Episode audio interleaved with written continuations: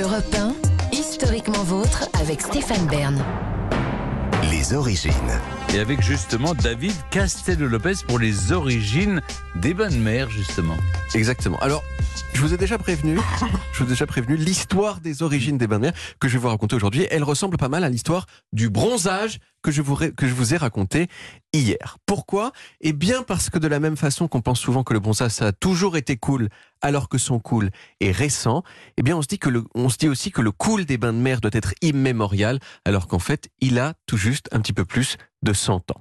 Alors bien sûr, euh, je peux pas vous dire qui est la première personne qui s'est baignée dans la mer, hein, ça c'est évident, c'est comme les, les, les trucs d'Olivier Pouls, c'est pas la première personne qui a mangé une huître, voyez, c'est comme ça. L'intuition c'est que ça doit un petit peu dater. En revanche, ce qui est sûr, c'est que se baigner dans la mer pendant à peu près toute l'histoire de l'Occident, c'était pas un truc cool ni recommandé pour plusieurs raisons. La première et la plus ancienne, c'est que la Bible dit un peu que la mer, c'est pas cool.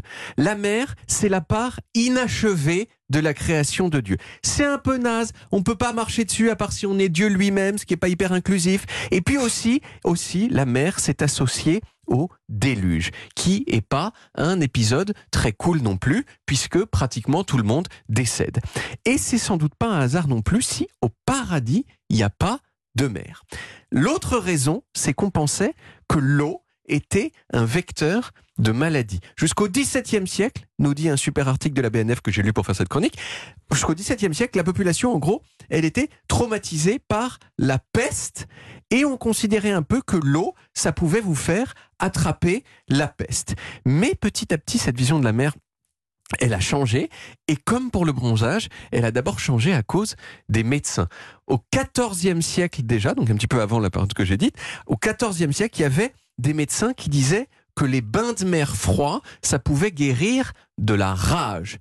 Euh, spoiler, non, hein, ça, ne, ça ne guérit pas de la rage. Euh, Jean-Luc, je crois que vous avez eu la rage récemment. Oui, euh, Euh, vous n'êtes pas allé vous soigner à la grande motte. Vous voyez, vous avez pris le truc de Pasteur là et tout est rentré dans l'ordre. Vous avez arrêté de baver et aujourd'hui, on peut le dire, vous êtes un homme guéri. Vous voyez Plutôt. Ouais, Voilà. voilà. je suis en rémission. Exactement. Mais ça s'est pas passé avec les bains de mer. Bon, ça, c'était encore une petite exception. Le vrai changement, lui, il date du XVIIIe siècle, lorsque les médecins, ils ont commencé à croire, on ne sait pas pourquoi, que l'eau froide de la mer, ça pouvait rendre les gens tristes, moins tristes, les gens angoissés, moins angoissés, les gens zinzin, un peu moins zinzin.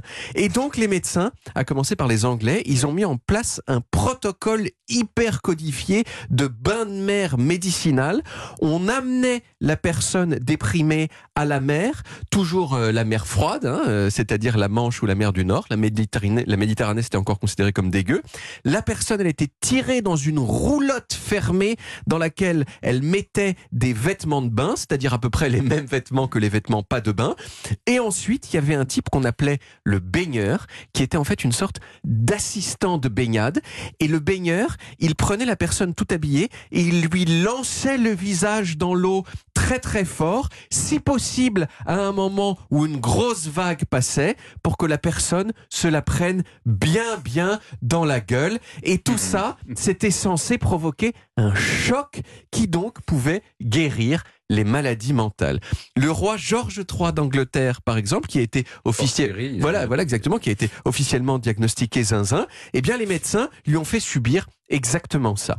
Et bien sûr, euh, ça n'a pas euh, marché euh, non plus. Mais on a continué à y croire. Et puis petit à petit, comme pour le soleil, on a commencé à se dire que si on s'en sert pour soigner des trucs, c'est que c'est bon pour la santé. Et si c'est bon pour la santé, c'est que c'est cool.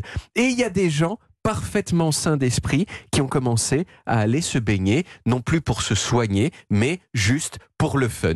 Une des premières personnes qui a fait ça en France, c'est la duchesse du Berry qui s'est baignée tous les ans à Dieppe à partir de 1825, tout habillée, hein, parce qu'il faut pas Oui. déconner.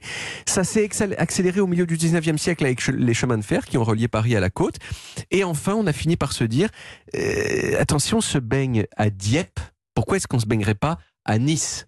Parce que vous savez quoi, je vais peut-être vous paraître dingue, mais je me demande si c'est pas encore plus sympa de se baigner sous le soleil dans une eau qui est pas à 14 degrés. Je sais, c'est un petit peu iconoclaste, mais c'était un petit peu comme ça. L'idée était nouvelle à ce moment-là. Et la dernière étape de la coolisation de la, pl- de la plage, eh bien, comme d'habitude, elle s'est faite avec les congés payés en 1936. Voilà comment un remède pas du tout efficace contre la rage est devenu un loisir de masse. Voilà. Mais merci beaucoup David.